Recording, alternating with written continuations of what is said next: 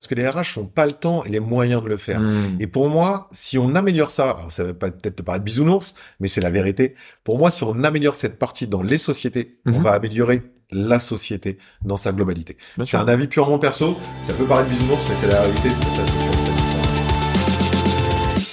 Bienvenue sur Blendy Snack, le petit encas du recrutement. Blendy, c'est la formation recrutement qui t'aide à passer au niveau supérieur parce qu'on n'a jamais fini d'apprendre.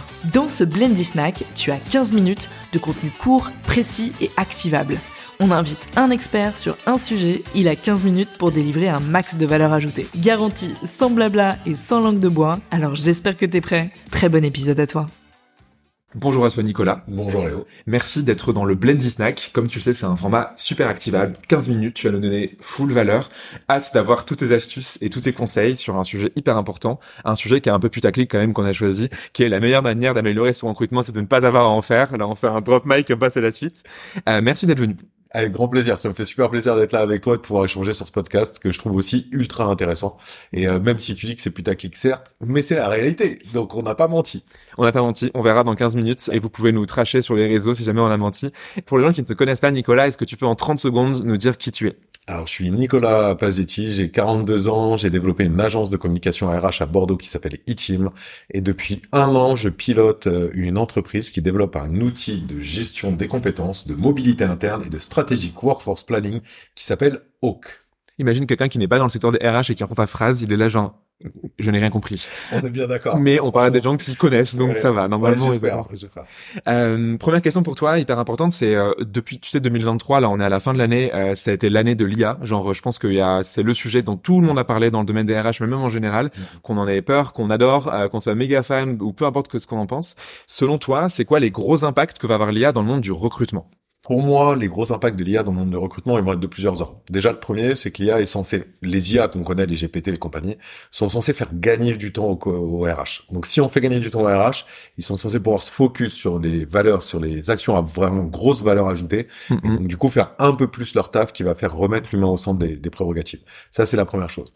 La deuxième chose, c'est que l'IA est censée pouvoir nous donner plein d'outils pour pouvoir faciliter le travail, que ce soit dans l'analyse de données ou que ça soit dans le dans la gestion justement de ces données qui peuvent être ultra importantes mais aussi très compliquées à mettre en avant quand tu une entreprise qui commence à faire 50, 60, 70, 80, 100 collaborateurs et on sait que les RH sont pas forcément super nombreux dans ces entreprises-là. Avoir des outils qui leur permettent d'analyser des données et de les gérer, franchement, ça va être game changer, encore une fois, pour remettre l'humain au centre, toujours. Donc pour moi, ça va être vraiment les deux aspects primordiaux, faire gagner du temps et permettre l'analyse de données.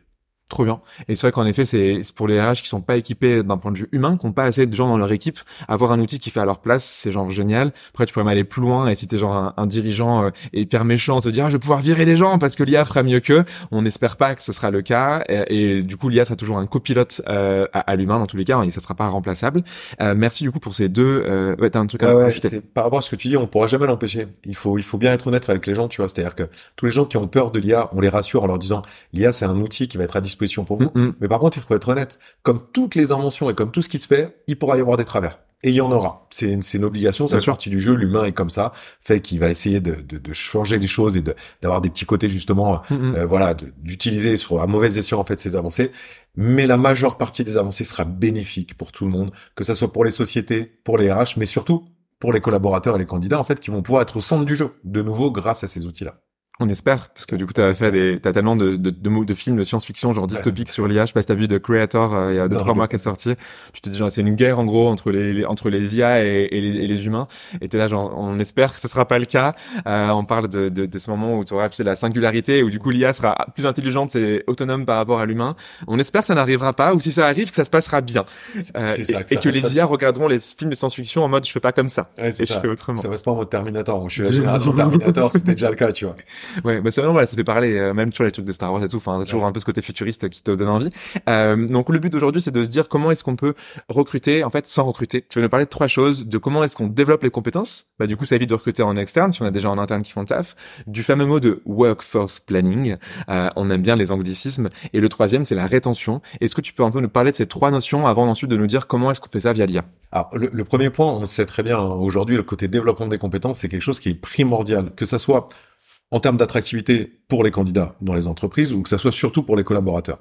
Pourquoi? Parce que Déjà, premièrement, le fait de développer ses compétences, ça permet de se sentir mieux dans son job, ça permet euh, d'être plus à l'aise, ça permet de mieux faire, donc ça permet d'être généralement plus reconnu et d'être plus fier de soi. Déjà, d'un point de vue perso, c'est plutôt cool.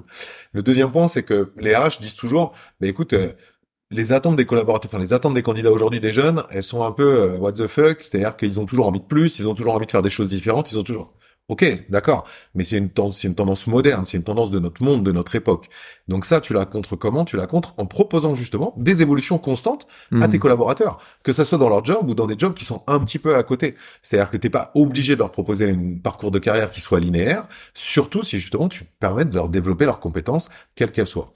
Donc ça, c'est un peu sur le côté développement des compétences, c'est un truc qui pour moi est ultra primordial, quoi, pour, pour tes collaborateurs ou pour les candidats. Le deuxième point, c'était le point le workforce planning. Le workforce planning. Le workforce planning, en fait, c'est le truc, on, va dire, le plus, alors c'est c'est c'est c'est le terme qui est un petit peu voilà c'est barbare barbare mais en gros c'est le peut-être le point le plus important c'est le plus important que ça soit pour les CEO au départ pour les chefs d'entreprise et donc du coup pour les RH associés que pour justement les collaborateurs ça veut dire quoi workforce planning? Ça veut dire le fait de se dire quel sera, quels seront les métiers dont j'aurai besoin demain dans mon entreprise. Donc c'est juste faire de la prévision. Le travail d'un chef d'entreprise, c'est de faire de la prévision, c'est d'avoir une vision mm-hmm. de qu'est-ce que va être son entreprise demain. On peut dire que c'est la GPEC en français, le workforce planning pour toi, c'est encore la GPEC un peu développé. Vraiment, c'est on est sur la GPEC mais développé parce qu'on doit vraiment avoir une vision à un peu plus long terme. Tu vois. Mm. Et donc du coup, les RH sont associés à ça. Le CEO, il va dire, OK, moi, ma boîte, dans 3 ans, 4 ans, 5 ans, je veux que ça soit ça. Le RH, il va dire, OK, bah, si ta boîte demain, c'est ça, c'est-à-dire que les métiers, ça devrait être ça, et les compétences associées à un métier, ça devrait être ceci. Et la workforce, et le workforce planning, c'est quoi? C'est de dire, OK, bah, j'ai ma carte des métiers dans 3, 4 ou 5 ans. Je fais ma carte des métiers à aujourd'hui. Et maintenant, bah, je dois trouver les ponts qui hmm. tout ça. Et là où c'est ultra intéressant pour les collaborateurs, c'est que les ponts, bah, les ponts, c'est le développement des collabs qui vont les faire passer de leur métier à date en 2023 à leur métier en 2026, 2027 ou 2028. Et donc, du coup, ils vont être complètement associés au développement de l'entreprise en se développant eux-mêmes. Donc, on revient au développement des compétences de base. Mm-hmm. Et là, pour le coup, pour moi, c'est game changer parce que ça fidélise à mort tes collaborateurs. Et ça vient sur ton troisième point qui est la rétention. C'est belle conclusion. Enfin, belle, beau, beau point, bravo. Comment tu retiens les personnes? Tu les retiens les personnes en les intégrant dans ton développement. C'est-à-dire qu'on parle toujours de, de commentaires de management collaboratif, on parle de reconnaissance, on parle de valorisation. Mm-hmm. Mais quelle plus grande valorisation que de dire à ton collab, écoute, tu fais tel job aujourd'hui, moi je veux que dans cinq ans, tu fasses tel job parce que ça va correspondre au développement de la boîte et tu vas mmh. aider à la développer. Comment tu veux plus retenir quelqu'un que ça en lui disant, grâce à toi, je vais développer ma structure? Ben Pour moi, c'est un peu la base aujourd'hui du travail du chef d'entreprise et du RH associé, c'est de dire, l'humain, c'est la force de la boîte et je vais faire en sorte de l'amener d'un point A à un point B parce que je veux amener ma boîte d'un point A à un point B et on va tous y aller ensemble. On est tous dans la même aventure. Quand tu fais de la marque employeur, tu parles souvent d'aventure. On est tous dans la même aventure. Et ben, quand tu es tous dans le même bateau, tu rames tous dans le même sens et tu fais en sorte de donner les armes justement aux gens pour pouvoir avancer avec toi. Trop bien. Et donc tout ça, euh, c'est c'est lié en fait ce que tu dis. Tu développes les compétences, tu le fais de manière stratégique, et du coup la, conclusion entre guillemets et l'impact, c'est que tu as une rétention euh, qui est hyper forte. Euh, on va faire ça en trois temps. Comment tu fais tout ça efficacement sans IA Comment tu fais ça efficacement avec des IA gratuites ou accessibles à tout le monde? Et comment tu fais ça efficacement avec des outils exprès et dédiés? Et là, tu vois où je veux en venir et un wink-wink sur ce que tu es en train de construire aujourd'hui. Euh, première chose, du coup, sans IA, comment on fait ça efficacement? Si on n'a vraiment pas d'outils ou qu'on n'aime pas ça, est-ce que déjà c'est possible? Alors, c'est possible, c'est toujours possible. Faut être honnête sur un truc. De toute façon, l'IA, c'est pas quelque chose. Enfin, c'est c'est pas quelque chose de révolutionnaire en soi. On n'a pas inventé quelque chose. On a inventé en fait un modèle qui est censé nous aider.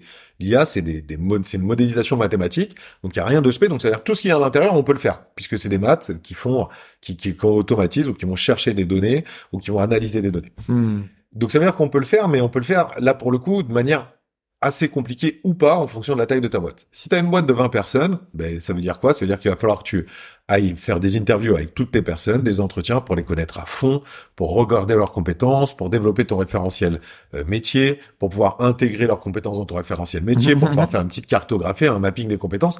C'est complètement faisable pour 20 personnes, ça prend un petit peu de temps au RH, mais c'est totalement faisable et c'est, on va dire, le travail d'une boîte familiale petite, de bien connaître ses collabs, de bien connaître mmh. leur vie, tout ce qu'ils ont fait.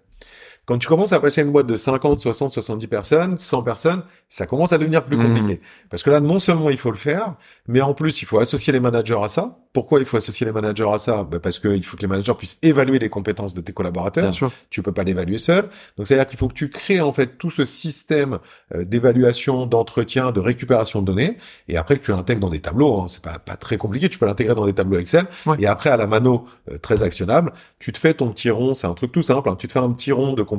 Tu Mhm. mets huit compétences phares qui sont des gros blocs de compétences, et tu estimes dans ces blocs de compétences le pourcentage de, de comment dire de, de l'évaluation en fait en pourcentage de ton collaborateur.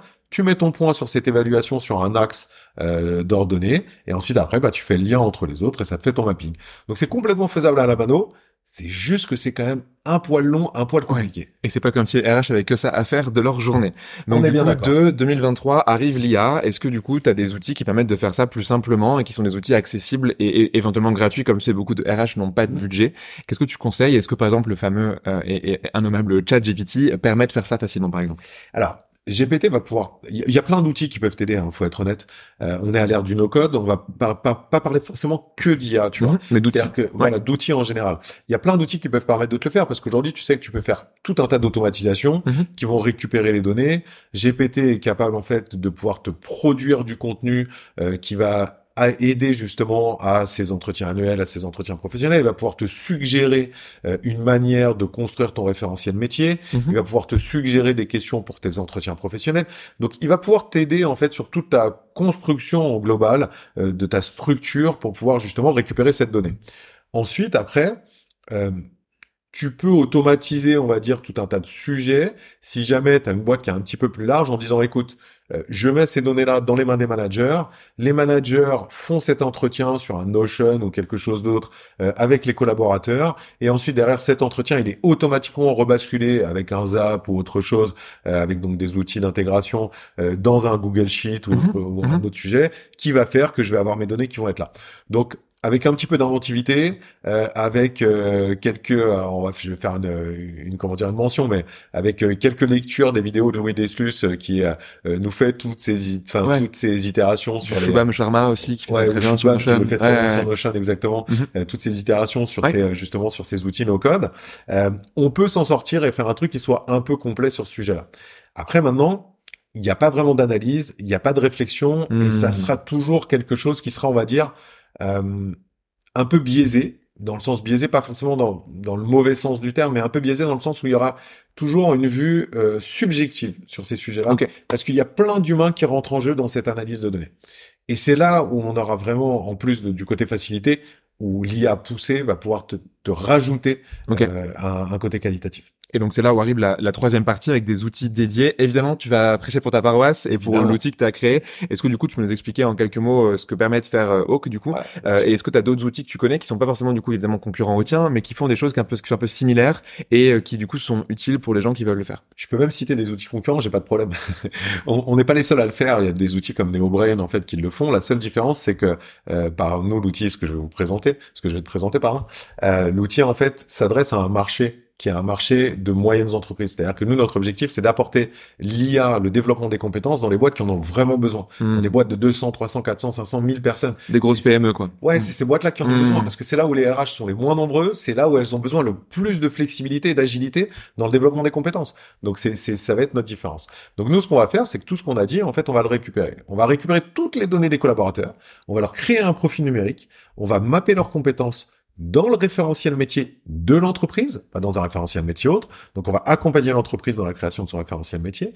Et une fois qu'on a ce mapping de compétences des collaborateurs, on va les réintégrer Hmm. dans un nuage plus large de mapping des métiers, de cartographie des métiers, qui va nous permettre justement de pouvoir avoir une vue d'ensemble sur l'ensemble des métiers de la boîte, une vue d'ensemble de, à l'intérieur de ces métiers, quelles compétences on a, est-ce qu'elles sont bonnes, est-ce qu'elles sont moins bonnes, est-ce qu'il y a des pains, est-ce qu'il faut qu'on fasse justement du développement de compétences pour améliorer certaines équipes, et ensuite, cette cartographie des métiers, on pourra la dupliquer pour en faire une cartographie Mhm. des métiers à 2, 3, 4 ou 5 ans pour justement travailler ce workforce planning et du coup amener les collaborateurs de 2023 à 2026. Comment on peut faire ça?